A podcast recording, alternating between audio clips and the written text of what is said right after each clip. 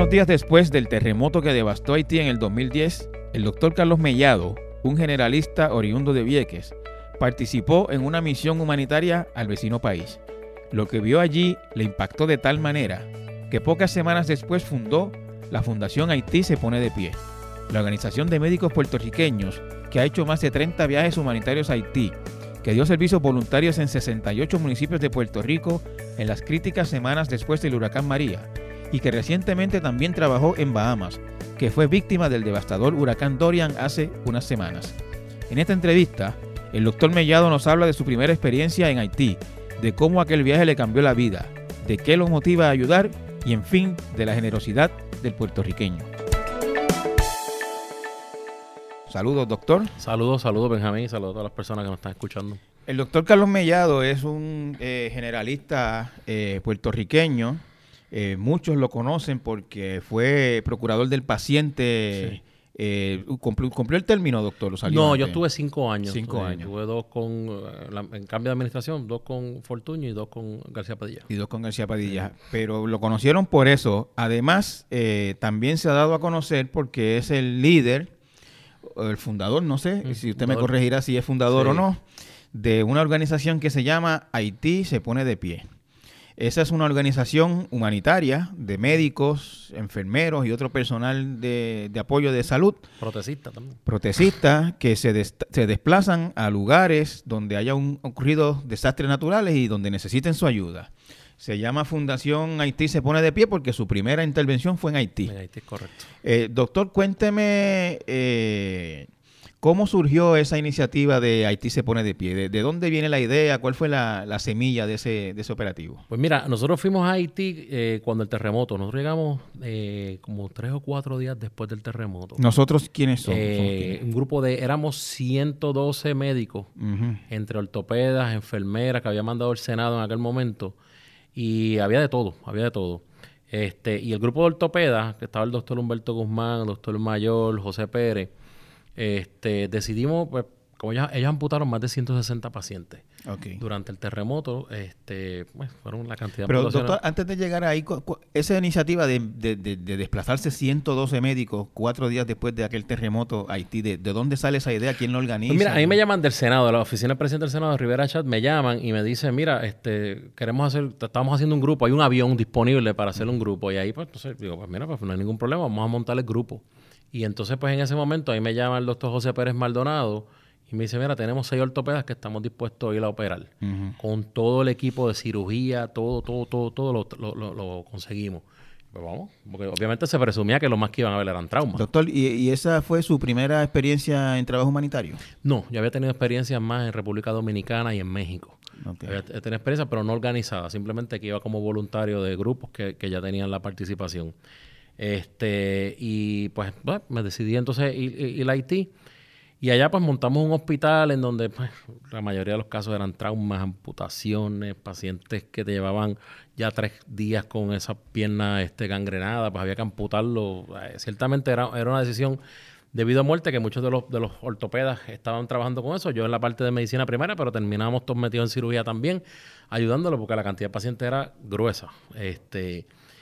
Y, y ahí cuando nosotros estamos... perdóneme, y, yo, yo quisiera como que saber, cuando usted llega a Haití, ese terremoto fue una conflagración eh, inimaginable. Allí los estimados son eh, 230 mil muertos. Eh, la capital, Puerto Príncipe, fue afectada brutalmente en todas sus esquinas. Eh, cuando usted llegó allí, ¿qué, cómo describiría ese cuadro? ¿Qué había allí? nosotros llegamos allí y, eh, es una cosa como yo no te puedo ni explicar, porque nosotros, yo me traslado con un grupo de médicos a Puerto Príncipe, este, en varias ocasiones con la Guardia Nacional, que, muy gentilmente nos ayudó. Guardia Nacional de Haití. De Puerto Rico. De Puerto Rico, que estaban allí.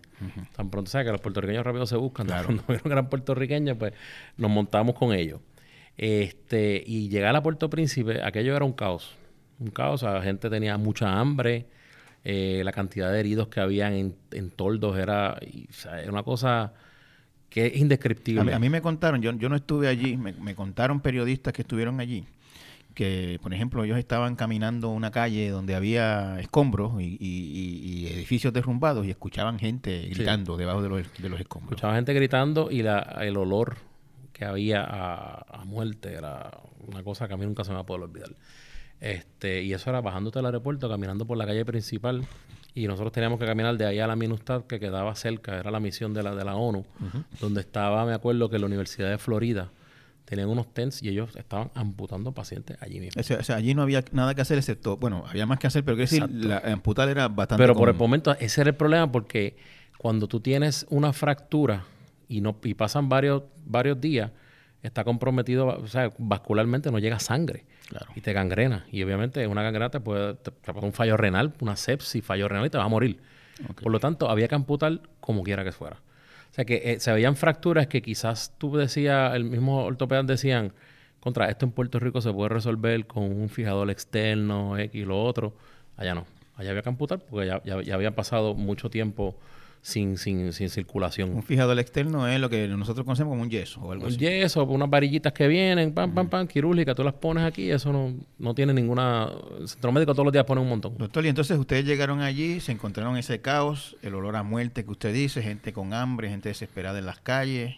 Eh, el, el, el, el, ánimo, doctor, de ustedes, de, de, ya más allá de médicos, como seres humanos, cuando se encuentran con eso, ¿cómo, cómo, cómo, cómo, se reacciona a eso? Estábamos o sea, destruidos.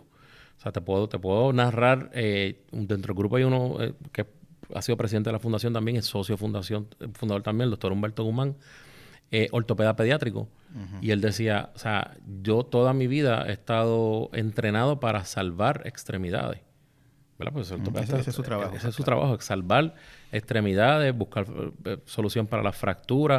si hay cirugía, actuar inmediatamente la cirugía para que esa, esa, ese hueso no se, no se dañe pues él tuvo que amputar un niño las manos y las piernas. Exacto. entonces, tú, sabes, tú dices, wow, o sea, él, estaba en un momento dado bien afectado. Porque ahí tú te das cuenta y tú dices, contra, ¿sabes? Esto, esto se pudo haber resuelto en primer día.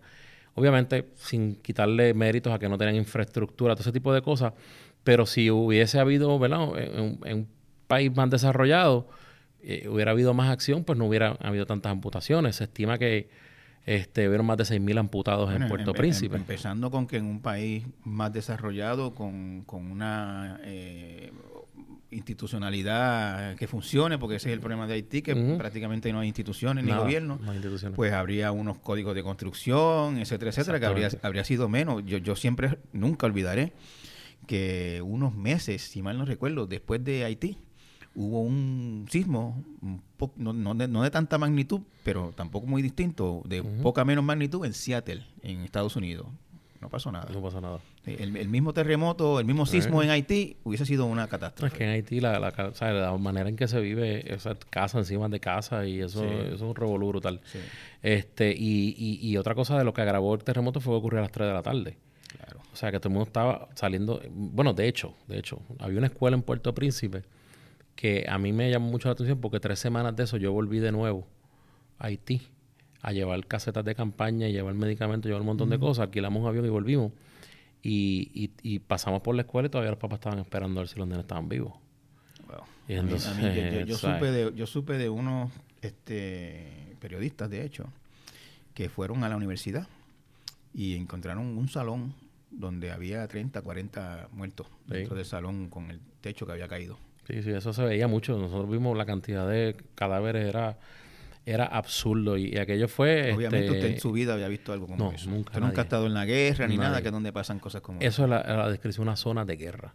uno de los, de los médicos que estaba con nosotros, el doctor Mayor, había estado en Irak y él me dice, yo me siento como si estuviera en Irak. Lo mismo. Así mismo fue. O sea, es la, misma, es la descripción. Yo no había estado, pero obviamente ya se va a hablar por lo que más o menos uno, uno o sea, ellos debieran haber sentido lo mismo. Este, y ciertamente fue algo que a nosotros nos, nos, chocó, o sea, nos marcó para el resto de nuestras vidas.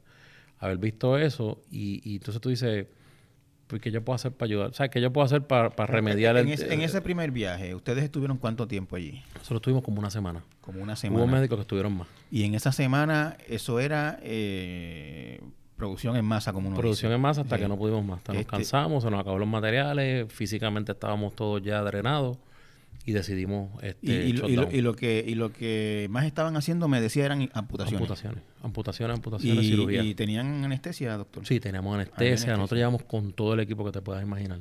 Este llegó un momento en que se nos acabó parte de, no equipo así como medicamentos. Bueno se nos había acabado sí me acuerdo se nos había acabado medicamentos para el dolor, en aquel caso morfina y demerol, pero yo me trasladé a la Universidad de, Florida y ellos me dieron. Ellos, tenían un centro allí. Sí, el mismo eh, Guardia Nacional me dijo, vamos a buscar medicamentos y nos llevaron y conseguimos y gracias a Dios pues eso nos ayudó a terminar la misión. Doctor, y las personas que recibían esos servicios, este, yo me imagino que había gente eh, posiblemente en shock, cosas así, ¿no? Este, sí, mucha traumada. gente, mucha gente traumada. Este, por ejemplo, tú podías ver este personas sí que su esposo había muerto, sus hijos habían muerto y estaban traumados. Este, y yo me acuerdo que todos los días ellos, ellos una noche estaban cantando una canción. Y yo digo, pero ¿sabes qué canción es esa? Y, y, la canción era dándole gracias a los puertorriqueños por haber estado ahí. Mire eso. Porque el haitiano, e, ellos, ellos hacen, ellos inventan canciones. Y se inventan este tipo de canciones y entonces pues pues esa canción que se inventaron dándonos la gracias. Y, yo las he escuchado y son canciones bien melancólicas. Sí, bien melancólicas. Bien, sentimentales. A mí todavía me, acuerdo mucho de eso cuando la canto. Si yo oigo una canción, a mí me, como que se me erizan los pelos. Porque aquel momento yo decía, pero ¿por qué esta gente cantará? Tú sabes. Doctor, y cuando supieron que estaban dándole gracias, ¿cuál fue la reacción de usted? No, o sea, eso nosotros echamos a llorar. Porque fue algo, tú sabes, dice contra, de verdad que que es bien, ¿cómo te digo? ¿Cómo, ¿Cómo reaccionar mediante el caos? Yo creo que en Puerto Rico tenemos que aprender un poquito de eso. Y, y, no quiero comparar, ¿verdad? Porque no quiero entrar en eso, pero, pero eh, el haitiano es una persona, bueno, bien agradecida y reacciona, no sé si a lo mejor porque han sufrido tanto, las reacciones de ellos son diferentes, ¿verdad? este, pero es una reacción bien bonita, es una reacción este, que uno no esperaría que se reaccionara de esa forma mediante la situación que ellos estaban viviendo. Y eso pues es como que algo, un feeling bonito. Doctor, me decía que estuvieron entonces allí una semana y decidieron regresar, pues estaban extenuados, drenados, habían acabado... Hubo un médico como el doctor Guzmán se quedó, hubo un cirujano que también, Félix Roque, se quedó. Ellos quisieron seguir bregando, pero ya yo, por ejemplo, yo me cansé, yo dije, mira, yo, esto, esto, está fuerte. Este, en, ese, en esa semana me imagino que trabajaron, no eran turnos de ocho horas. No, la primera noche nosotros estuvimos non-stop desde las 11 de la noche que llegamos, creo que hasta el otro día, quizás hasta por la noche. De corrido ahí. Sin parar. Y, y obviamente en condiciones... Eh, Sin dormir. No, no, no, y si iban a dormir no era en aire acondicionado tampoco. No había ni donde dormir. Dormimos una, un agua que había. Ahí cogíamos una, una motor coach que teníamos. Y, eso en el caso de en cualquier persona que no descanse no es bueno, pero en el caso de un médico que está manejando vidas humanas es, bastante delicado. Sí, por eso ya la cosa se puso un poquito difícil y hubo una noche que había unos vagones que estaban trayendo con comida y ellos se pusieron agresivos los haitianos. Y ahí tuvo que un policía tuvo que disparar y eso fue un medio medio caos. Hay hambre, hay hambre. Yo yo, yo, no estuve en el huracán, pero en el terremoto, pero estuve después en un huracán y vi escenas como esa. La gente hambrienta se pone violenta. se ponen violentas. Estaban bien violentos porque tenían hambre. Y me llamaba mucho la atención que, que cuando tú entrabas al aeropuerto estabas alto de comida. Dice, pero ven acá, yo le dije, no, chicos, vamos a repartir esa comida. Y me, bueno, es que la, ¿sabes? Ves la logística y las cosas estas organizadas, yo lo puedo entender, pero es bien, pero mano, vamos Aquí todo es complicado, empezando porque, por ejemplo, en esa ciudad de Puerto Príncipe es bien difícil eh, moverse en camiones por esa ciudad porque las calles son estrechas, cuestas y cosas. Este, y es una ciudad caótica, caótica en todos los sentidos. Un, día empezamos a tirar eh, los comidas militares. Ajá. Empezamos a repartirle un helicóptero y se nos ocurrió tirarla pero fue el error más grande que cometimos, porque la gente se entró a palo, y yo dije, mira, vamos a parar esto. Porque de verdad que... Yo estaba una vez cuando llegó una barcaza de ayuda en una zona afectada por un huracán y nos pensaron, o sea, todo estaba súper cool de llevar la ayuda, tremendo, Qué bueno, y cuando llega la barcaza allí no había un operativo de logística y de seguridad y, y, se metió. la gente empezó a, treparse a la barcaza, a sacar la comida y la policía allí tuvo que, igual que en el caso que usted vio, disparar para que la gente se dispersara. y se tardó un ratito en, organizar el operativo. Sí, es bien difícil, bien difícil. Doctor, eh, cuando usted regresó de ese primer viaje a Haití, eh, ¿cuán distinto era usted del, que había ido para allá? de, diametralmente diferente, o sea, totalmente, o sea, porque yo creo que uno, Sí, sí, yo había estado en situaciones no similares jamás, pero pues tú sabes, de extrema pobreza y uno tratando de ayudar. Yo creo que siempre pues uno dice contra, o sea, si uno ah, estudia medicina, digo, cualquier cosa que uno haga, no tiene que ser medicina nada más, cualquier, uno puede ayudar en lo que sea. Este, pues uno tiene que dar, yo creo que hay que dar un, por lo menos un tiempo al año para, uno poder trabajar. Este, pero ciertamente esto me enseñó a que, mano, los materiales es bueno tener buenas cosas, pero es importante también uno dar de lo que tiene, no de lo que le sobra. Y a veces pues uno vive la vida con un afán de que, ah, que quiero esto, que ahora quiero este apartamento, que quiero lo otro, que voy a trabajar para esto. Entonces uno dice, pero ¿para qué uno trabaja? O sea, y yo sé que uno trabaja para sus hijos y para tener las cosas buenas, eso está fenomenal. Pero también uno tiene que decir, mano, hay que tirar para el lado porque hay gente que no tuvo la dicha de, de, de poder echar hacia adelante y no porque no hayan querido, porque yo, yo conozco muchos haitianos, son que son manos, trabajadores, sumamente, conozco médicos allá que son sumamente competentes, pero no han tenido la oportunidad. Claro. Y uno, pues, en esa parte, creo que uno debe ayudarles. Eso, es mi pensar. Este, y me decía que tres semanas después estaba allí de vuelta. Tres Cuando semanas. usted se fue, ¿usted pensaba volver en tres semanas o algo lo motivó estando Eh, mano, me acuerdo en el aeropuerto, nosotros estábamos bien, como dicen por ahí, backtripeados. ¿Qué vamos a hacer? Y vamos a una fundación y vamos a meter caña. O sea, cuando ustedes están en el aeropuerto de, de, Puerto Príncipe. De Puerto Príncipe era para volver. Para volver. Ya estaban pensando aquí. Estábamos en una misión de helicóptero y vamos y estábamos cuatro médicos allí y vamos a, y estuvimos esperando un rato que nos viniera a buscar el helicóptero. Y, bueno, tú sabes, vamos a hacer algo, vamos a inventarnos algo, una misión de... Y o sea, me acuerdo, digo, bueno, vamos a buscar prótesis. En Puerto Rico eso, eso se puede hacer. Claro, porque ustedes vieron allí que, que, que uh, estaban amputando gente todos los días. Eso, ¿Y qué va a pasar con esa gente de ahí? Ah, para imagínate, si allí, si allí es difícil con dos, los, dos brazos y las dos piernas que te puedes mover, imagínate con una nada más. Sí, a mí me dijo... ¿Tú has ido allí? Sí. ¿Cómo tú te mueves allí con una prótesis? ¿Sabes? Sin una prótesis. No, es que eso es complicadísimo. Ese país es complicadísimo. ¿Sabes? Que, y nosotros decimos, pues vamos a hacer eso. Y, ahí fue que, que surge inmediatamente. El primero que llegó a Puerto Rico soy yo y Mayor, doctor Mayor. Humberto se quedó y tan pronto yo llegué abrimos la fundación. Y ya dos semanas después, tres semanas, perdóname, después estábamos viajando. ¿Y la segunda, el segundo viaje ya con, con prótesis? Fuimos, no, fuimos con medicamentos y casas de campaña. Porque todavía no, no habíamos todavía estábamos en, en, pañales de cómo teníamos que buscar protecistas, porque no había protecistas con nosotros. Claro. Este, y ahí entonces, como los, los, ortopedas pues tienen más facilidad de conseguir ese, ese mundo, pues ahí conseguimos una, una compañía que dijo, mira, vamos, vamos con ustedes, como que, ¿sabes? De pecho. Y entonces, después de ese, de ese viaje, que fue a febrero, tres semanas después de enero, febrero, al mes regresamos ya con prótesis. Fuimos allá, este, porque la logística de las prótesis es complicada, pues yo tengo que medir. Claro y después medir, traerme ese molde para Puerto Rico, hacerlo en car carbon fiber y volver entonces a, a, a, a lo que dicen, fitearlo, fitting al paciente.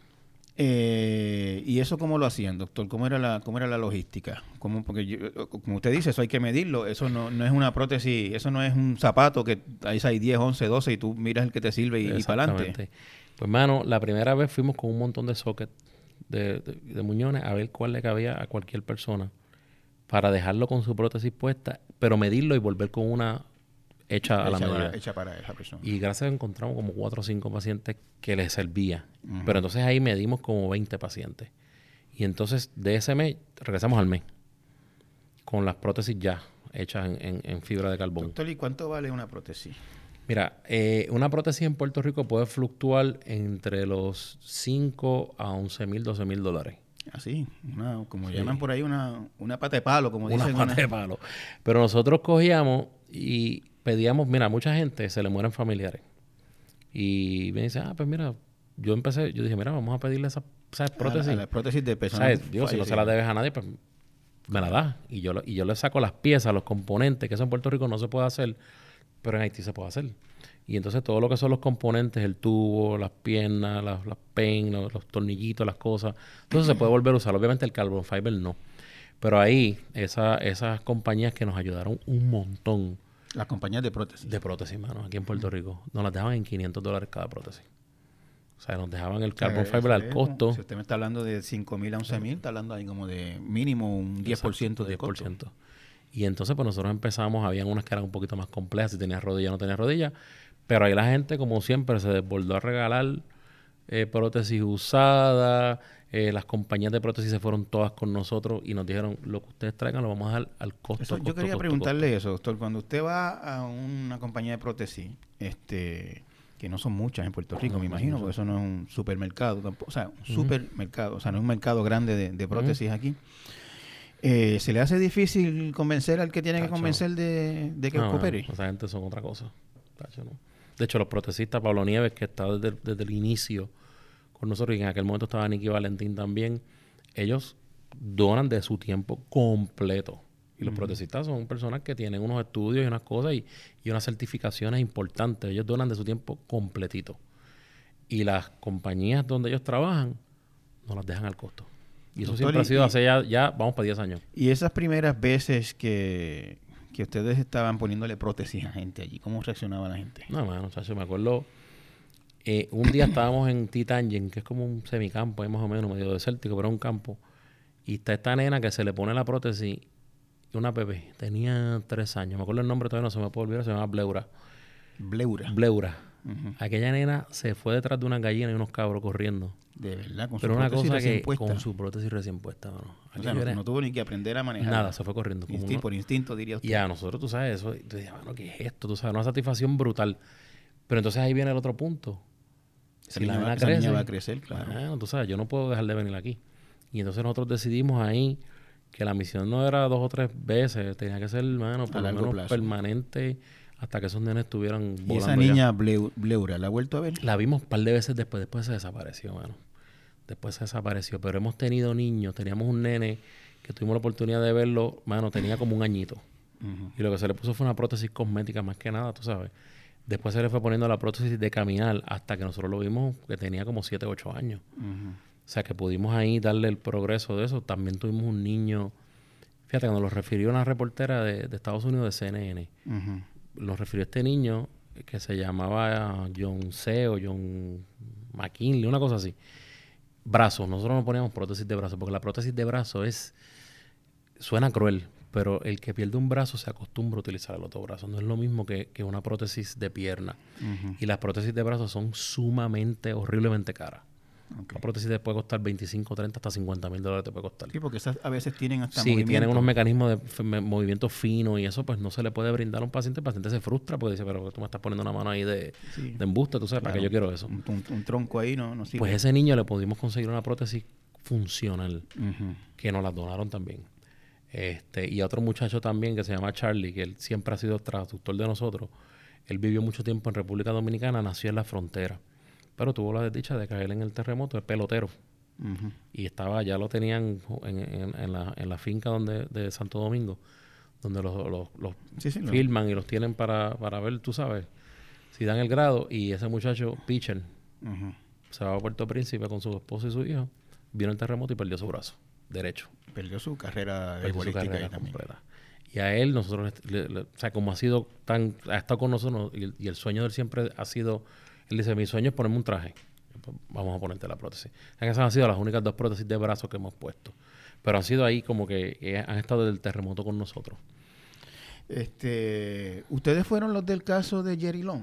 Sí, sí. Eh, Long fue el niño que tenía un tumor. Un tumor. Pues mira, eso fue... Yo estoy así en, en el hospital y se me acerca esta señora, que era este Phyllis, y me dice, mira este caso. Y yo, diantre, imagínate, esto es ortopeda, aquí no.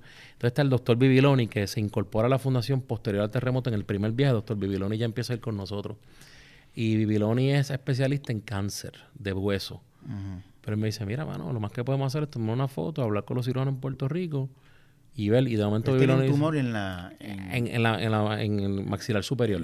eso es lo que conocemos como el Ajá, exactamente, bro. Y entonces ahí Bibiloni dice, pues vamos a tomar una biopsia. ¿Y ese tumor era de nacimiento? Sí, es un tumor, es un tumor, eh, le creció cuando era no, no, de nacimiento como tal, pero es un tumor benigno que generalmente es, un quiste aneurismal que, que, es como si fuera una formación en el hueso y se forma, se llena de sangre, pero después se va convirtiendo en un tejido sólido y, y es benigno. Lo que pasa es que ya él le estaba eh, tapando la, la, la, fosa nasal para poder respirar. Incluso la misma tráquea se la estaba tapando, o sea, el nene iba a morir. Ese niño tenía, eh, no sé si alguien de los que está oyendo esto recuerda, se cubrió aquí en el periódico y había se, publicaron fotos de él. Él tenía lo que parecía una bola de baloncesto casi en el cachete. Una bola, una bola completa. Y entonces ese tamaño. Bibiloni le cogió biopsia. Okay. Cogió biopsia, tan pronto se lo traímos aquí al cirujano Pablo Mojica. Él dijo, mira, eso es benigno, eso se puede sacar pero tiene que traerlo para acá. Claro. Y ahí nos movimos en aquel entonces, con, me acuerdo que el Departamento de Estado, que estaba McClinton y Luce Vela, nos ayudaron muchísimo. Pero una semana nosotros tenemos en aquí. Y ahí rápido la casa Ronald McDonald nos ofreció el, lugar, el hospital, entonces todo el mundo, todo el mundo bregó. Y entonces había un cirujano plástico, ay, en Puerto Rico que se llamaba Ricardo Jiménez Lee, que él hizo la reconstrucción completa, sacándole una costilla, porque había perdido el hueso. Okay. O sea, le sacó una costilla y le reconstruyó toda esa área con el músculo, le sacó el músculo temporal, se lo puso por eso. Yo entré a la cirugía con él. Pues yo, pues, todo el mundo quería ver cómo era eso. Un médico quería ver cómo era eso. Este, y ese nene está reconstruido completamente. Después hubo un dentista que no me acuerdo el nombre, le hizo maxilofacial, le hizo sus dientes, le hizo todo, todo, todo, todo, todo. Y ese fue el primer caso que nos envolvimos nosotros de traerlo para acá. Regresó a Haití hasta con una bicicleta. Regresó con todo, mano. Estuvo un año en Puerto ¿No, ¿No han vuelto a saber de él? Sí, sí, sí. el último viaje que yo fui, yo, yo he ido dos, yo fui eh, cuando las lluvias aquellas que tú fuiste, yo fui. Yo fui, yo fui en, en, septiembre y octubre del 2016. Pues tú fuiste a Lecay. Pues yo fui, yo fui como una semana después a Lecay. Y Guerilón vive en un sitio que se llama... Eh, eh, ¿Cómo se llama aquel sitio? Marigot se llama, Marigot. Pero es un campo que hay que tú... Marigot es en el camino de Puerto Príncipe a. Exacto, por ahí. No es, demasiado lejos No, no es demasiado lejos. Pues entonces nosotros, yo me zumbé para allá y me acuerdo que nos quedamos atollados, el carro se quedó porque estaba lluvioso. Sí, había un, par de puentes que Y después yo tuve que caminar un rato a pie hasta que lo encontré. Lo encontré. Y ya en el 2016 el niño tendría como 15 o 16 años. Sí, como 15 o 16 años. Y el año pasado, se va a cumplir ahora, un año en noviembre, nosotros nos lo llevamos a... No, lo traímos acá a, Puerto Príncipe y se quedó con nosotros ese weekend. ¿Ah, sí? y está bien. De lo más bien, súper bien. Físicamente. Físicamente bien, mano, no ha crecido nada. Está estudiando. Está, estudiando. Este, toca, está tocando guitarra en una iglesia, canta también, allí nos cantó y nos tocó, es un show. Qué bueno. Qué bueno, bien bueno ese, muchacho, este, buena parte de Puerto Rico se encariñó con él porque se volvió el caso. Todo el mundo, mano, aquí. O sea, yo, la cantidad de cosas que ese muchacho recibió y la gente, tú sabes, que él, decía como que, o sea, está brutal. O sea, él, mismo se quedaba asombrado. Doctor, eh, ¿cuántos viajes a Haití desde el 2010 para acá? Nosotros hemos hecho ya como 28, bueno, yo he ido a 28. Como, 28 viajes. Como 30, me he perdido como tres o cuatro, como dos o tres o cuatro. O sea que la fundación ha hecho, podemos decir, más de 30 viajes a Haití en, en aproximadamente nueve años. Son como tres viajes al año. Más, o menos, exacto mismo. ¿Y quién costea eso, doctor? ¿Donaciones? Mira, donaciones nosotros mismos. O sea, lo que es el pasaje, cada cual los gastos, pues debe ser la persona, ¿verdad? Este, a menos que no sea, por ejemplo, yo me los costeo, pues yo no, yo no pero, pero si, hay uno de los cirujanos, pues se le paga por lo menos el, estadía. Pero el pasaje todo el mundo se lo paga. Este, y mano, donaciones, los donativos que nosotros recogemos van dirigidos a, a pagarle los prótesis. A pagar las prótesis y a pagar el transporte de los pacientes al hospital. Pues porque hay que alquilar guagua, darles comida, si te los trae, tienen que darle por lo menos merienda, almuerzo. Claro. O sea, que, que, es un poquito complicado, pero pues para eso es que la gente dona, para que uno ayude. Y los donativos son de, usted dice que ustedes pagan sus pasajes, se paga la estadía a algunos médicos bien especializados, este y las prótesis las donan los protesistas. Las donan, se le paga un costo mínimo. O sea, vamos a ponerlo de esta manera, si alguien está oyendo este programa y, y, dice, wow, qué gran trabajo, yo quisiera cooperar, ¿cómo, cómo, ¿cómo se hace? Pues mira, ahora mismo nosotros tenemos una página en internet que allí hay la forma de te explica todo, que es www.haitiseponedepie.net. Okay. www.haitiseponedepie.net. Ahí está el correo, eh, ¿verdad? Si quieren enviarlo por correo, hay PayPal account, este, creo que hay ATH móvil también. Y nosotros nosotros no tenemos nosotros no tenemos gastos administrativos ninguno porque este Brenda, ¿verdad? De AdWorks nos dona el, sitio, nos dona todo. Ella prácticamente ahora, de hecho, ella es la presidenta ahora mismo. Brenda González. Eh, Brenda González es la presidenta ahora mismo en funciones.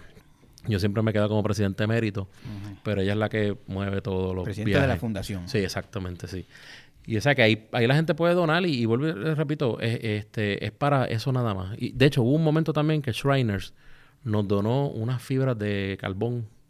Nos dio este el carbon fiber que nos dio como para 50 prótesis. ¿Así? ¿Ah, o sea que ahí nos ayudaron muchísimo, muchísimo, muchísimo. Doctor, y durante todo este tiempo, eh, usted me dice que la niña se le desapareció, la niña, eh, Bleura. Bleura. No la, la, vimos un par de viajes más, pero y no, y no la han vuelto a ver. Este, Allí en Haití la supervivencia es tan difícil que yo me imagino que en algún momento los papás dijeron, olvídate de la prótesis, hay que trabajar. hay que trabajar, Y le hemos buscado, mira, le hemos llamado, pero... Pero eh, ¿han, logrado, ustedes dirían que han logrado darle seguimiento a una cantidad sustancial de sus tenemos una cantidad de pacientes que son, o sea, que van siempre, que han estado ahí. Siempre, este, ya nosotros tenemos poco menos de 200 pacientes con prótesis. 200 pacientes con prótesis, cortesía de los médicos de los médicos de, aquí de la fundación. Más o menos como, bueno, 180. a lo mejor en este último viaje subió, no, el cálculo no lo tengo, pero debe estar por ahí el número. Este, y son pacientes que tenemos su récord y, tenemos todo, toda la información para darle seguimiento. Y la mayoría de ellos casi vuelven, tú sabes. Hay uno que otro, ¿verdad? Que viene del campo, que a veces uno, como tú dices, se, quitó. Yo, yo, acompañé en una ocasión a unos médicos de, otra fundación, la que se llama AMAR. AMAR, el doctor, eh, doctor Albelo. Sí. Este, yo los vi en acción, ¿no? Los vi eh, haciendo una clínica en el poblado que se llama San Luis do Sud. Sí, sí, sí. Eh, y allí eh, la enfermedad principal que aqueja Haití es la pobreza extrema. casi todas las condiciones vienen de ahí. Eh, desnutrición, gastritis, anemia, anemia infecciones de la piel, de los ojos, de, de, muchas cosas. ¿Ustedes manejan ese tipo de problemas también? Pues yo lo manejo. Lo que pasa es que en un momento dado sí, yo estaba manejando la parte médica full, completa, pero nosotros fuimos con, con la misión del doctor Vargas Bidot y una misión espectacular. ¿Qué pasa? Que, que, que nosotros, pues, no hemos. O sea, yo digo, uno tiene que enfocarse más en lo que. En, en, en, un dato específico, porque a lo mejor ayudas más. Y en esa parte nosotros hemos enfocado en lo que es ortopedia y lo que es cirugía específicamente. Y obviamente yo creo que lo postquirúrgico y si hace falta algún medicamento, pues lo buscamos y lo, y lo trabajamos. Este, pero nos hemos dedicado a eso. Este, y, y fíjate, con el doctor Albelo tenemos una, un sinergismo porque Casos que, por ejemplo, yo tengo que veo que, mira, este nene, por ejemplo, tiene un fallo cardíaco, este nene tiene un problema médico mayor, pues yo se lo refiero al velo, igual que él nos refiere casos de cirugía. Este y entonces, pues ahí tenemos una comunicación, o sea, Amal y nosotros somos, o sea, somos, cooperamos, de hecho estamos en la alianza de las 51 este, fundaciones que dan servicio en Haití después del terremoto. 51 fundaciones de Puerto Rico. Puerto Rico. Todas. Sí, todas dan servicio a Haití. Y todas son que si hay una que, que brega con las escuelas, con los sanatorios, amar la parte médica, este mismo este iniciativa comunitaria tuvo una, no sé si todavía la tendrán la casa, pero ellos tenían un hospital, ahí, una misión permanente. O sea, cada una de esas personas hacen algo específico. Y de hecho tenemos un chat en donde tenemos gente de Haití que se comunican con nosotros constantemente y nos piden las necesidades.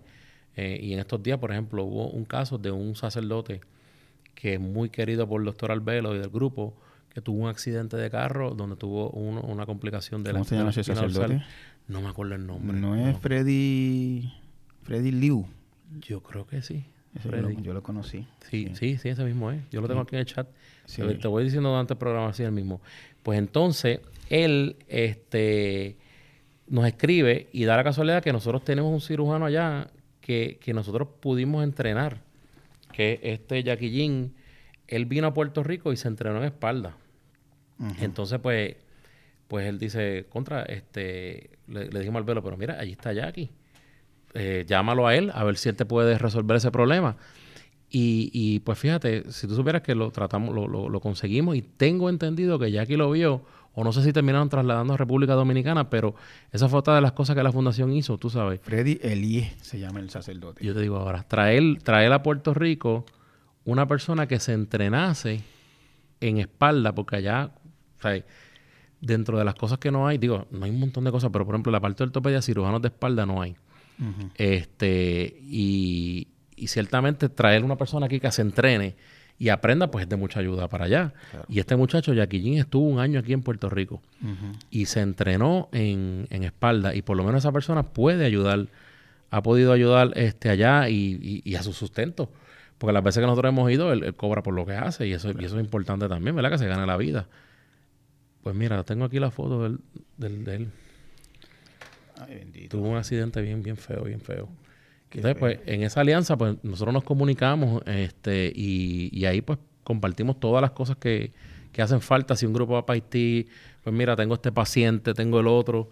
Y desde que eso desde el terremoto que hemos mantenido esa, esa eso, Usted sabe que yo no sabía ese detalle que usted me acaba de decir aquí, 51 fundaciones o grupos puertorriqueños trabajando permanentemente, en Haití. desde el terremoto. Muchos desde antes. Hay, hay, algunos desde antes, desde yo antes. sé. Amal está desde antes. Amal está desde antes y Amal trabaja aparte de Haití y trabaja en Centroamérica también. Centroamérica también en un montón de lugares. O sea, Amal tiene, tiene una función importantísima. Sí, y, también hay muchos de varios de iglesias, iglesias de, distintas denominaciones. Denominaciones también. Este, ¿qué, qué, piensa, o sea, qué, qué, qué, usted interpreta de eso, doctor? Que haya tanto puertorriqueño ayudando allí. Bueno, es que yo te digo una cosa, este, no es porque yo sea puertorriqueño, de verdad, pero yo no he visto un país igual, de verdad, honestamente. Y yo te digo, yo he estado en República Dominicana, mi respeto, también son iguales, ¿sabes? Pero Puerto Rico es, una cosa aparte. Y este, igual que en México también he estado. Puerto Rico, ¿sabes? Si hace falta algo, ¿sabes? Puerto Rico es de los que se quita el, bocado de la boca para dárselo a otra persona. O sea, y yo lo he vivido así, constantemente. Mira, a mí, a mí una, una de las cosas que me impresionó cuando nosotros fuimos al terremoto de Haití es esta persona que nos dio una ambulancia, mano. ¿Regaló una ambulancia? ambulancia. Ah, ¿De aquí de Puerto Rico? De Puerto Rico. Wow. Ah, nos regaló una eh, ambulancia. ¿Eso era que un hospital, una clínica? Una persona que tenía transporte. Y eso que él no le gusta que yo diga el nombre de él, pero pues. este, él no quiere que le digan el nombre. Pues yo voy a decir, Sonel. Nos regaló una ambulancia. Es el de la, sí, de la nos regaló una ambulancia, una ambulancia, mano. Entonces tú dices, contra, regalar una ambulancia, brother. Y la ambulancia cuesta, una ambulancia bien equipada cuesta sus 200 mil pesos y fácil. con esa ambulancia nosotros pudimos movernos allá y, y, trabajar. O sea, y, y, así mucha gente. Yo te, es que yo te puedo dar, hacer la historia de gente que desprendidamente te da mano de lo que tú sabes que no tienen, o mismo cuando mismo Guerilón, la cantidad de gente que iba allí, yo quiero ayudar, pero mira, yo no tengo dinero, está bien, pero cójalo con calma, no, es que yo quiero ayudar. y así el puertorriqueño.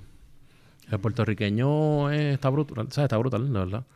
es increíble. Y, y eso, cada vez que nosotros no hacemos que hacer un llamado, se desborda en cooperación. O sea que muchas veces a veces nosotros somos, porque a nosotros no nos gusta, bueno, yo, o sea, nosotros con, con lo que nos han dado, nos da por un año.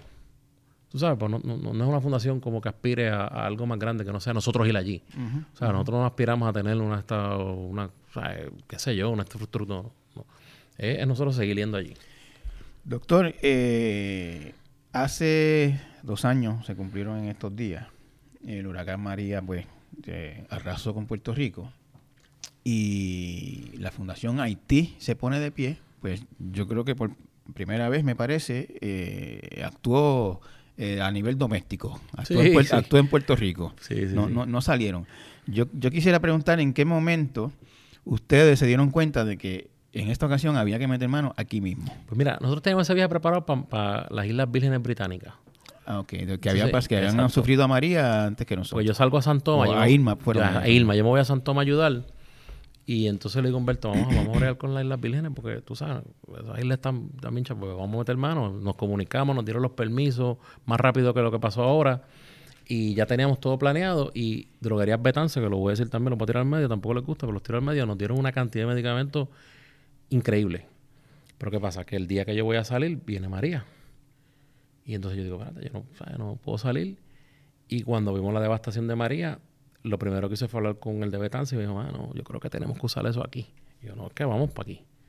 Este, y ahí nos organizamos sumamente rápido, con la diferencia que yo no tuve comunicación con muchos, pero entonces yo lo que hice fue que llegué rápido, yo me tiré a ver, yo tiré un Twitter de que queríamos, ¿verdad? Que cualquier persona que necesitara ayuda, que me llamara y me llamaba mucha gente de Estados Unidos por Facebook, como yo tenía luz, y yo me comunicaba y yo visitaba a ese paciente. Y así estuve dos días. O sea, la, gente desde Estados Unidos le decía, a a mi mamá que mi tía está en tal sitio, mi mamá está en tal pues sitio. Pues yo me iba para allá. Y entonces de momento yo digo, mira, ya, ya, no puedo más, necesito ayuda. Pues me voy para el COE a ver de qué manera se podían, me podía comunicar por los medios o con gente que me ayudara. Con mi sorpresa que me encuentro allí como a dos o trece médicos. Y entonces me dice, ok, que hacer y pues vamos a zumbarnos para, pues vámonos. Y en ese momento, pues entonces la Guardia Nacional de Puerto Rico nuevamente y la policía me dicen, si necesitan helicóptero, nosotros le prestamos todo lo que sea. Y el de vivienda este, nos prestó un vehículo. Fernando Gil nos dio un vehículo y entonces me da la lista de todos sus refugios. Y nosotros arrancamos, cogimos un mapa de esos que venden por ahí turísticos, pam, pam, pam, pam, pam, vamos a empezar a peinar la no isla. se podía usar el GPS, no había Exacto, yo con el mapita, pero yo soy medio antiguado. Y empezamos pam, pam, pam, pam, pues vamos, a vamos a peinar la isla. Y fuimos a 68 municipios. Llega- 68 municipios. 68 municipios. ¿En cuánto tiempo? Tuvimos 73 días, porque hubo municipios que lo visitamos un par de días. O sea, en, en 73 días después, inmediatamente después, Después, de, de María, día. estamos hablando de casi tres meses, Ujú. de dos meses y medio, estuvieron, to- tuvieron todos los días, Todos los días, no de pueblo en pueblo. Después llega un día, vamos a coger el domingo, tú sabes, porque bregar. Claro. Pero, por ejemplo, Utuado yo fui cuatro veces. A Vieques yo fui tres veces. Este, fuimos a Las Marías, Maricao, Naranjito, Morovio. es, más- es más fácil decir a cuáles no fueron. A la zona. A la porque, zona azul. a- porque fíjate, sabía que había gente trabajando allí. Porque tenía comunicación con gente de Ponce. Y me dijeron, mira, aquí en Ponce había un médico. Este, lo mismo pasó en Mayagüez. Llegamos a Mayagüez de sorpresa, pero había un médico trabajando. Y tú sabes, eso- y este trabajo para el que, de que tenga duda, eh, voluntario o le- Voluntario, o sea, no- voluntario. no- nadie los contrató, Nadie los contrató, ninguna nadie. aseguradora, ni hospital, Nada, ni gobierno, nada, nadie. Nosotros fue Ustedes totalmente por su, por cuenta se Por iban. su cuenta, nosotros íbamos, nosotros lo que, era- lo, lo que nosotros sí hacíamos era que yo le decía al paciente, mira, porque yo, yo, yo entendía que la crisis de Puerto Rico no era de falta de escasez, de escasez, porque por ejemplo, el mismo droguería Betance me regaló un montón de medicamentos, por lo tanto, o sea, no, hello, tenían sí, lo que pasa era falta de acceso. Podía haber problema también con medicamentos que necesitaran refrigeración. Exactamente. ¿Y qué pasa? Que entonces yo digo, pero yo creo que es mejor mover la economía si, si ya tú tienes unas aseguradoras pagas, porque el modelo de salud de Puerto Rico se paga. Esto no es como que no hay dinero. Pues por lo tanto, yo creía mucho en prender las farmacias y en que las farmacias de la comunidad empezaran a dispensar, obviamente con, la, con, con el acuerdo de pago de, de, de ACES, y ahí ACES tiró una comunicación inmediata de que podían facturar los medicamentos. Entonces nosotros lo que hacíamos era que hacíamos la receta. Dentro de nuestro grupo había una farmacéutica que tú la conociste en el viaje y ella lo que hacía era que dispensaba esa receta. Llegábamos al mu- municipio, por ejemplo, me pasó en Comerío. En Comerío estamos allí y yo veo que el de la farmacia está tratando de bregar. Y yo le digo, ¿tú te atreves a, si yo te despacho ahora mismo toda esta receta, ¿tú te atreves a bregar con ella? Y me dice, claro que sí. Y lo que no tenga, se lo buscamos. Y así fue que bregamos en O sea, vamos a ponernos de esta manera. En el modelo de, de salud de Puerto Rico, eh, los pacientes están suscritos a cierto grupo médico. Exactamente. Eh, durante esa emergencia se podía recetar- lo podía recetar cualquier médico. lo puede recetar cualquier médico. Por eso fue una directriz que, que dio ACES. Esa fue la directriz que dio ACES. Y entonces ahí lo que hacíamos era que entonces los medicamentos que me regalaron a mí para yo dar, yo lo que hacía era que hacía dos cosas. Le daba por dos o tres días con su receta, o el que no tenía plan, se le daba completo. Y ahí nosotros cubríamos todos los pacientes. Entonces pudimos ahí, no sé si fueron 12, 13 mil, yo no me acuerdo cuántas recetas nosotros hicimos, pero pudimos hacer ¿Y qué, qué- un qué- montón. qué- qué encontraban en esos visitas, doctor? Mira, que la gente no tenía los 30 días de medicamento, que se iban para refugio sin su medicamento, que como tú bien dices, la insulina no estaba refrigerada, eh, o la tenían a una temperatura que no era la adecuada, eh, en cuyo caso hay insulinas que no tienen que estar refrigeradas así, metidas en un freezer, pueden estar a una temperatura templada. Yo le decía, mira, en, en Utuado mismo, yo le decía, coge agua del río y ponla ahí, muchachos, esa agua está más fría que nada, y la va a mantener a temperatura adecuada. Este, y había esa, esa carencia de conocimiento de que la insulina se podía tener en manera templada y de que no tenían medicamentos porque lo dejaron por última hora o porque, pues, tú sabes cómo, es- como todo en la vida. Y entonces e- e- era falta de acceso. Por ejemplo, cuando fuimos al a, a- Barrio Alonso Arriba en Utuado, allá había un montón de gente. Doctor, no me queda nada para la presión y tengo la presión alta. Cuando le cogía la presión, alta. Y el azúcar, doctor, es que mire, no tengo mi medicamento para el azúcar. Ah, es que la insulina, mira, se me dañó. Ah, que tengo conjuntivitis. ¿Entiendes? Entonces empezamos a ver un montón de cosas. Vimos un brote de conjuntivitis en, en Lloren Torres y en La Perla. Un bro- Era un brote violento de conjuntivitis. Y ahí, pues, nosotros éramos pam, pam, recetando. casos de leptospirosis, ¿vieron, doctor? Yo tuve la oportunidad de ver posterior, porque en Canóvanas yo tengo mi práctica allí. Y dos de los pacientes de leptospirosis me tocaron a mí. Pero ya yo lo vi, ya tratado, ya estaban con sus antibióticos, vi la secuela. Pero no, no, no vimos casos de leptospirosis. Pero sí, obviamente, educábamos al paciente. Mira, tú- tú- ¿sabes? Me acuerdo que había una de las doctoras que entraba a la casa y le decía, mira, no, tú no puedes tener eso ahí, tú tienes que tener la- el agua aquí, no puedes... eh, Y empezamos en esa, en esa parte de tratar de, de que la gente entendiera que había que podía haber un problema grande de leptospirosis y eso hubiera sido E- catastrófico. e- esos meses en que ustedes estuvieron en la, en la, en la calle, ¿no? En Puerto Rico, eh, fueron los meses en que estaba muriendo mucha gente Sí. por, por falta de acceso a hospitales o a la Y luz, electricidad o la luz. Este, ¿Ustedes se, percataron de eso? ¿Se percataron de que había gente muriendo o en peligro de muerte? Te puedo dar el cuento de Orocovi. Nosotros estamos en Orocovi en un, en un centro comunal, tenían un montón de pacientes de facilidades Skin Nursing Facility, pacientes que están... Había una paciente entubada. En un centro comunal. En un centro comunal. Wow. Y entonces pacientes que están, tú sabes, en hospicio con, en las últimas. Y entonces, pues. Y en un centro comunal. En un centro comunal, hermano. Y ese centro comunal por lo menos tenía su planta. Se le fue a pique en el momento que nosotros estábamos allí. Se le fue a pique en el momento que estábamos allí. Tuvimos que coger ambulancia, montarnos en la ambulancia, llevarnos los más malitos para el hospital de Manatí. Y los otros estar ahí casi una tarde completa de ellos bregando. Se pudo prender la planta, pudieron bregar. Pudimos conseguir el oxígeno con, con el CDT. Este, y pudimos trabajar con ellos. Pero ahí, ahí, ahí esa parte y varias casas que fuimos, de por ejemplo, alimentación este para enterar por el tubo PEC, que eso por el estómago un tubito, que eso va por una máquina. Pues, ¿cómo tú le vas a dar, como, o sea, viejitos cuidando a viejitos, cómo le van a dar esa alimentación al paciente? O sea, ciertamente hay, muchos pacientes en estado crítico que están en sus casas y que esos pacientes, pues lamentablemente tienen que haber fallecido. Y, y lo otro, la teoría también otra es, como mismo te dije que no había gente que estaba tomando sus medicamentos, como mismo te digo que a lo mejor yo vi un montón, pero a lo mejor no vi otro montón. Claro. ¿Sabes? Yo no, es imposible que se haya visto, por, más que los grupos se hayan tirado. Y esas personas, pues mira, infarto, lo más probable, este, complicaciones. También hubo, yo me acuerdo que los pacientes de diálisis no se sabía dónde estaban. y los centros de diálisis estaban cerrados, muchos de ellos. cerrados. O sea, esos pacientes tienen que haber... Un, paciente de diálisis que se dializa, entiendo que se dializan dos o tres veces en semana. Ah, cada, cada un día sí, un día no. Un día sí, un día no. Eh, un paciente de diálisis que no se dialice. Que, que en una semana. en una semana se, muere. Se puede ir en un síndrome urémico, un fallo cardíaco y se va a morir. y en esos días fue bien crítico eso también. Sí, o sea, y eso no se puede tapar el cielo con la mano. Este, ¿Cuántas personas hayan muerto o no? Yo no, ese número yo no lo puedo decir pero ciertamente de muchas de las personas que nosotros vimos estaban en peligro inminente de, que le sucediera cualquier cosa porque no tenían acceso. O sea, y, esa es una de las cosas que aquí se... O sea, y se aprendió en María, yo creo que se aprendió. Porque si tú vas a los hospitales, ¿dónde están los hospitales en Puerto Rico? En la costa.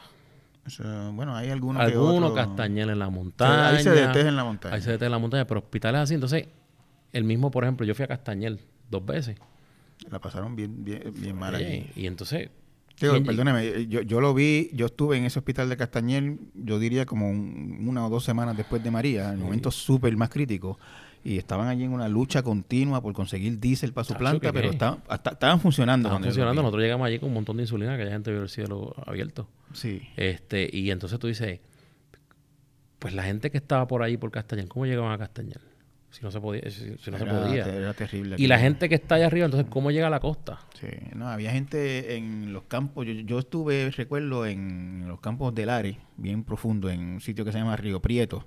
Ah, yo fui. Que eso es, como decimos por ahí. O sea, entre juntas y la más o menos por En el trasero del mundo, como dice sí, Mano, sí, yo fui allí, Río Prieto. Y allí había gente, este, yo me acuerdo haber hablado con una muchacha que, que había, se había ido para el pueblo del Are, como las carreteras estaban tan malas, tuvo una vuelta que se, se tardó como casi tres horas en llegar.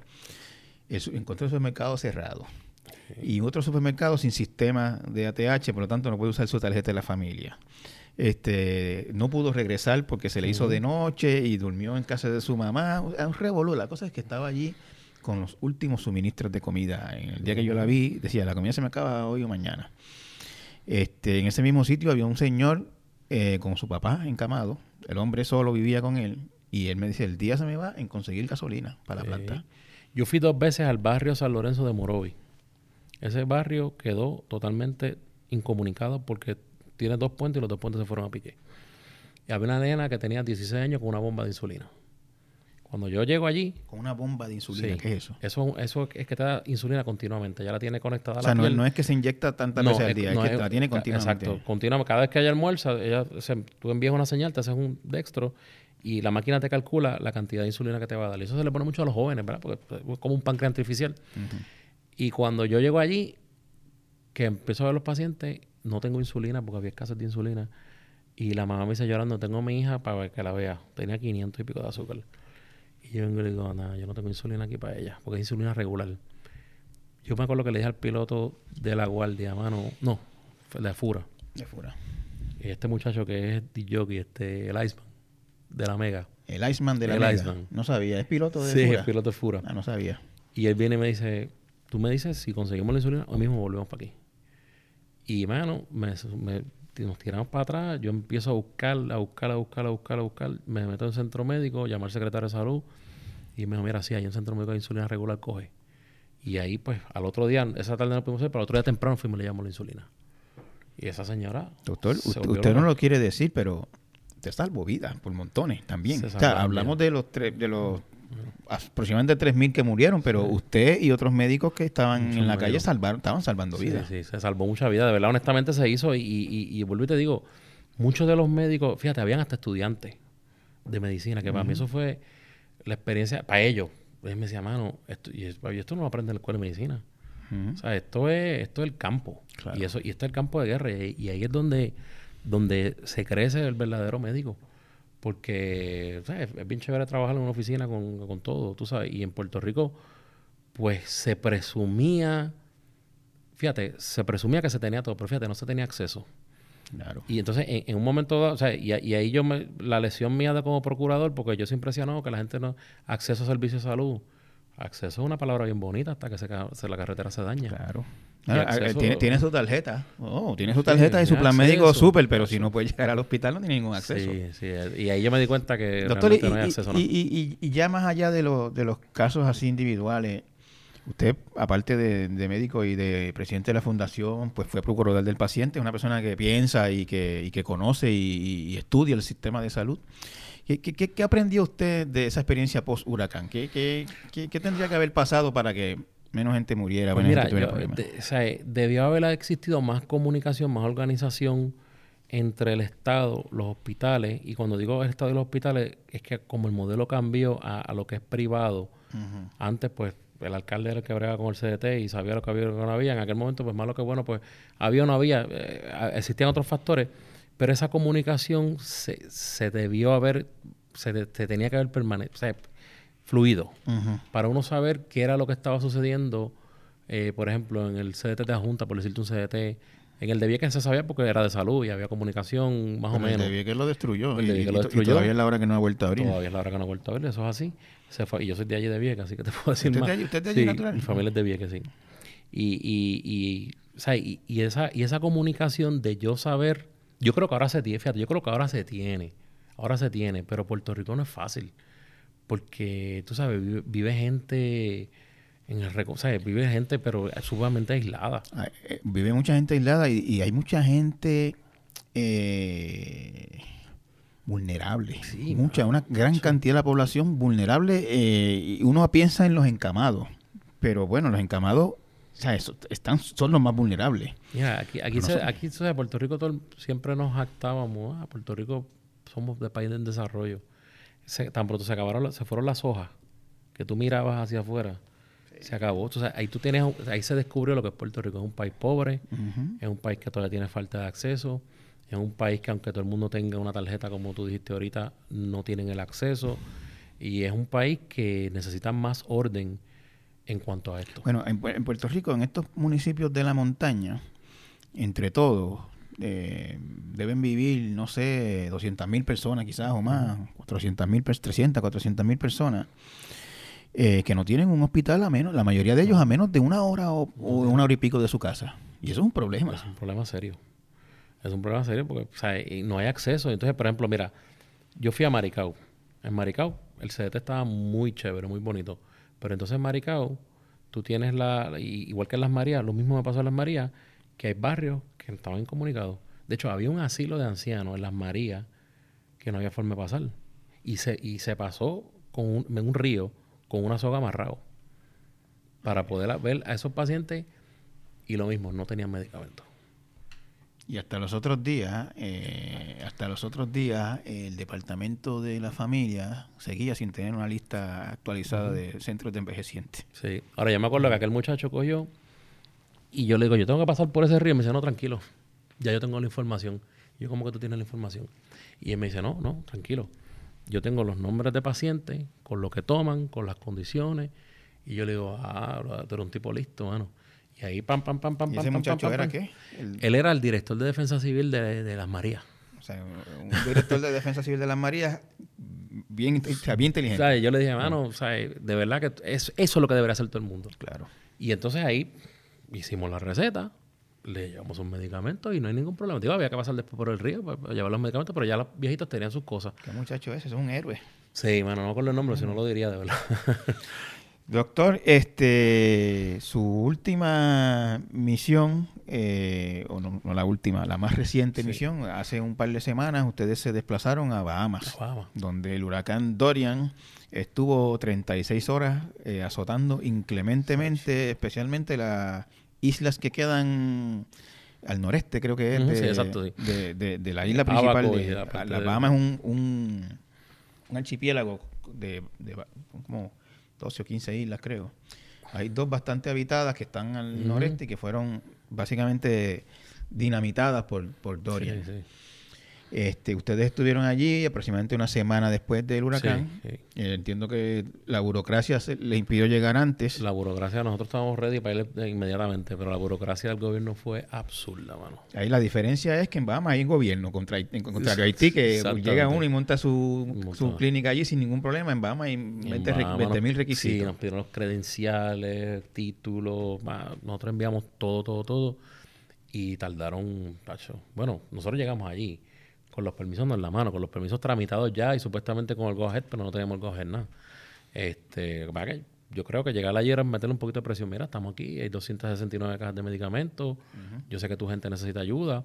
Y me acuerdo que el mismo director de aduana salió y se molestó muchísimo. Dijo, ¿cómo es posible que usted no tenga esos permisos? Mira, yo tengo aquí los trámites, tengo el, el, email que me envió el señor Rosso, el pan, pan, pan no, esto no puede ser, esto, esto, esto, se cae de la mata. Bueno, el tipo te hasta tiró los papeles contra el piso. Y me dijo, no es con usted el problema, es con mi país, me dijo. Porque cómo es posible que ustedes vengan de Puerto Rico a querer ayudar. Y me dijo, un país que acaba de pasar por lo mismo. Esa expresión era bien continua. Y ahí yo creo que fue que se movió la cosa. Cuando ese señor llamó allí, yo hablé con la directora, una directora de Organización Panamericana de la Salud, este, y entonces vino una farmacéutica a verificar que los medicamentos fueran los mismos del manifiesto. Total, ella no vio la caja, porque ¿quién abrió esa caja? Pero yo le entregué los manifiestos, mire, esto es lo que hay, este, nosotros somos, estos son los credenciales, los, credenciales ya los tenemos, tranquilo. Y ahí entonces nos dijeron, tranquilo, pueden, pueden seguir con la misión. Pero, tú sabes, tuvimos, pudimos haber ido antes. Claro. Este, y lo mismo, cuando llegamos allí, fuimos al hospital, y el hospital pues estaba, mira, que el hospital se inundó. Y nosotros, mira, nosotros no queremos trabajar en un hospital de aire acondicionado. Nosotros lo que queremos es una carpa para ver gente. Y, y, nosotros, anyway, nosotros nos vamos a mover a la calle como quiera. Por la experiencia de María, porque, ¿sabes? El que se le va el techo o el que no tiene planta, no siente que tiene la presión alta. A lo mejor sabe que no se está tomando los medicamentos, pero no sabe cuál es el impacto que va a tener. Él le preocupa que si se va le roban las cosas. Él le preocupa que no tiene gasolina para la planta y que no tiene comida. Él le preocupa que tener que ir a World Kitchen a buscar comida caliente. Esas son preocupaciones principales. Pero no sabe que su riñón se está yendo a pique. No sabe que, le puede dar un infarto. No sabe que tiene un riesgo cardiovascular bien elevado. Y ese es el paciente que nosotros queremos ver. Porque ese es el paciente que yo le voy a decir, mire, tómese sus medicamentos. Está bien lo otro, pero aquí está. Yo se los traigo. Esté tranquilo. Bregue con su situación, pero tómese los medicamentos. El mismo con el azúcar, y lo mismo con, con el dolor también que esa fue una de las cosas. También eh, eh, mucha gente mayor, que tú lo pudiste ver, cargando cosas, tenían dolor en el hombro, pues ahí teníamos al fisiatra que le inyectaba, dolor en la rodilla, que si tenía gota, que si se me acabó el medicamento para la gota. O sea, que todo eso nosotros pudimos satisfacer esa necesidad que yo de antemano, con la experiencia que habíamos tenido en María, yo decía que tiene que estar pasando peor todavía. Porque por lo menos en María tuvimos la oportunidad de agarrar el potecito y llevárnoslo. Aquí el mal se lo llevó. Claro. Y con todo eso todavía aquí había escasez de medicamentos. En cuanto a las personas, no tenían sus medicamentos al día. O sea que yo presumía que María iba a ser peor y me encontré con que era igual, fíjate, más o menos. Pero eh, eh, eh, yo, me, yo me di cuenta que la población de Bahamas, obviamente no es igual que Haití, hay, muchísima menos pobreza, básicamente. De hecho, Bahamas es, yo creo que, si mal no recuerdo, como el tercer país de, nivel de vida más alto. Tiene un precio per cápita bastante elevado, sí. en América, ¿no? Este, sin embargo, eh, igual que todas las sociedades, ante un evento de esta magnitud, pues, pues le, surgen los problemas que tiene. Los problemas que a lo mejor están ocultos debajo de... en Bahamas, por ejemplo, hay una industria turística importante, pues todo el mundo es feliz para los turistas. Pero debajo de eso, pues hay, muchos problemas. Muchos problemas. Este, ustedes, yo recuerdo, doctor, cuando estaban allí, eh, me contaron de un caso que yo no vi, ustedes lo vieron un día que yo no estaba con ustedes, eh, de un muchacho que estaba por la calle con una cuestión, un agravamiento de su diabetes. Ah, sí. Este muchacho este tiene un padecimiento que se llama síndrome nefrótico, básicamente un fallo renal. Además de eso, diabético. Muchacho de, creo que 20 años. 20 años. 20 años. Entonces parece que lo habrá picado un mosquito o algo en el cuello. Tiene una úlcera, pero bien abierta en el cuello. Eh, bastante... Estaba podrida la úlcera. Este, y tenía 565 de azúcar. Eh, y a mi juicio estaba lo que se llama séptico, ¿verdad? Eh, que pues está deshidratado por el azúcar, eh, tenía fiebre. ¿Ese muchacho andaba por la calle normal? Andaba por la calle con la familia. Cuando nosotros lo vimos, que le vamos a ver la úlcera, yo le abro la úlcera con el doctor Mayor y, y, olía, ¿verdad? Y ahí pues entonces teníamos a la doctora Marrero, que ella es especialista en tratamiento de úlcera. Lourdes Marrero. Lourdes Marrero. Y habíamos llevado equipo para tratar úlceras. llevamos unos palchos que son carísimos, que tienen un vacuum, un sistema de vacuum que la aprieta y le va quitando toda esa pudedumbre. Y unos líquidos que vienen especiales para quitar todo el pus y todo ese tipo de cosas. Y ellos lo drenaron allí en la calle. le dimos antibióticos, se le puso un shot de antibiótico allí, se le dio antibiótico para la casa. Obviamente le dimos unas instrucciones de que tenía que ir al hospital a hidratarse, ¿verdad? Porque este, a la sala de emergencia que había allí, porque lo que quedaba era una salita de emergencia, a ver si le ponían un suero, le dimos las órdenes, a ver. Yo espero que lo haya hecho, ¿verdad? Porque este, se había bastante deshidratado. Eh, y le pudimos dejar, ¿verdad? Lo que, lo que, lo que pudimos haber hecho en, en, ese momento, que yo creo y entiendo que si se trabaja bien y si obviamente eh, ese paciente lo evalúan eh, de su función renal, que yo esa parte pues es un poquito complicada, pues se puede salvar, pero de lo contrario pues no. Yo, yo escuché a, a, par de los médicos que, que vieron a ese muchacho decir eh, con, con, ¿no? con, tristeza este, que se iba a morir. Ese muchacho no tenía muchas posibilidades de, si no se, Si no se le daba el tratamiento adecuado posterior, no. no. ¿Cómo? Yo, yo siempre me pregunto, obviamente para ser médico hay que tener como una eh, algo especial ¿no? en, la personalidad, el carácter, la fortaleza. ¿Cómo, ¿Cómo usted maneja eso que usted ve a alguien y te dice se, va a morir? ¿sabes? No, mano, todavía le duele a uno, todavía duele. Todavía lo, Por más que uno diga, un pedazo todavía le duele a uno, no se queda pensando y uno sueña con eso. Porque, ¿sabes? Eh, eh, vuelvo y te repito, eso era ponerle líquido, un suero, un buen antibiótico, hacerle un cultivo, cuál es la bacteria, darle el antibiótico correcto. Eh, y el paciente se salva, tiene 20 años. Pero si no tiene cuidado, se muere. Y eso es lo que. Y ahí, y ahí es el contraste que tú dices.